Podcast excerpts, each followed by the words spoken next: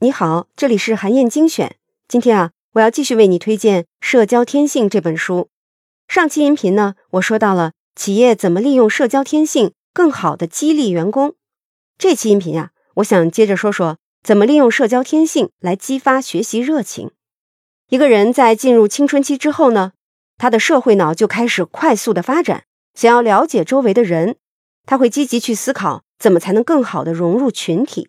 这些发展呢？会分散一个人的注意力，所以学校里的很多做法其实都是在强调学习的时候要关闭社会脑。比如，老师在开始讲课之前，总是会习惯性的先敲敲黑板或者是讲台，对着同学们说：“上课了啊，都不要讲话了，专心听讲。”但是，《社交天性》的作者马修·利伯曼却认为啊，学校不应该把社会脑看作是课堂学习的敌人。而是要找到合适的方法，让社会脑能够充分的参与到学习当中，利用好人类的社交天性，充分的激发学生的学习热情。具体应该怎么做呢？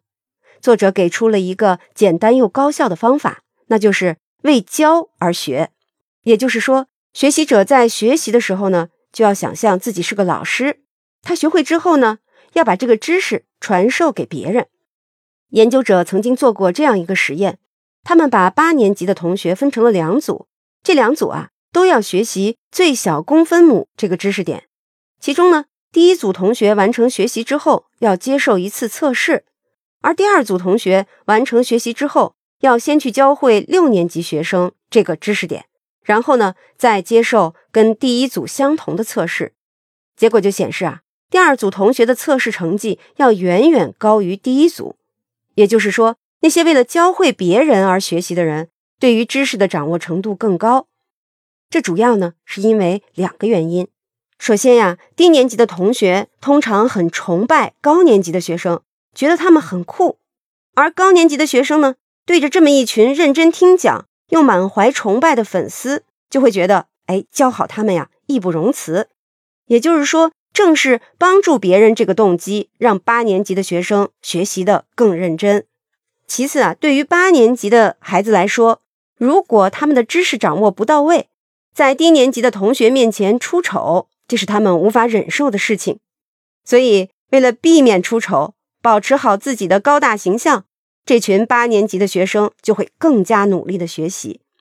在日常的工作和生活当中啊，你也可以多多利用“为教而学”这个方法来激发学习热情。比如，你想学好韩语。那你就可以找一个同样对韩语感兴趣的好朋友，跟他约好每个周末呀，由你来给他上一节韩语课。为了当好这个老师，让你的朋友在这节课上更有收获，你就会更加卖力的学习。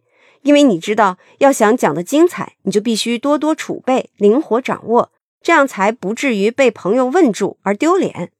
这样为教而学，会比你独自埋头苦学的效果要好得多。再比如，你想让两个孩子养成一些生活好习惯，这时候你就可以给老大一个任务，让他充当老师，教老二一些基本生活技能，像是叠被子啊、穿衣服啊、系鞋带啊等等。你会发现呀，老大不仅积极在教会老二，而且呢，自己的习惯也会越来越好。总而言之啊，《社交天性》这本书告诉我们啊，大脑天生爱社交。每个人呢都可以利用好社交天性，取得更大的进步，改变自己的人生。我推荐你啊，亲自去读一读。好，今天的分享就到这里。我在阅读资料里呢，为你准备了本期音频的金句卡片，欢迎你保存和转发，也欢迎你阅读《社交天性》完整版的电子书，在战路阅读 APP 可以找到。当然，更欢迎你在评论区留言，分享你的精彩观点。韩燕精选，明天见。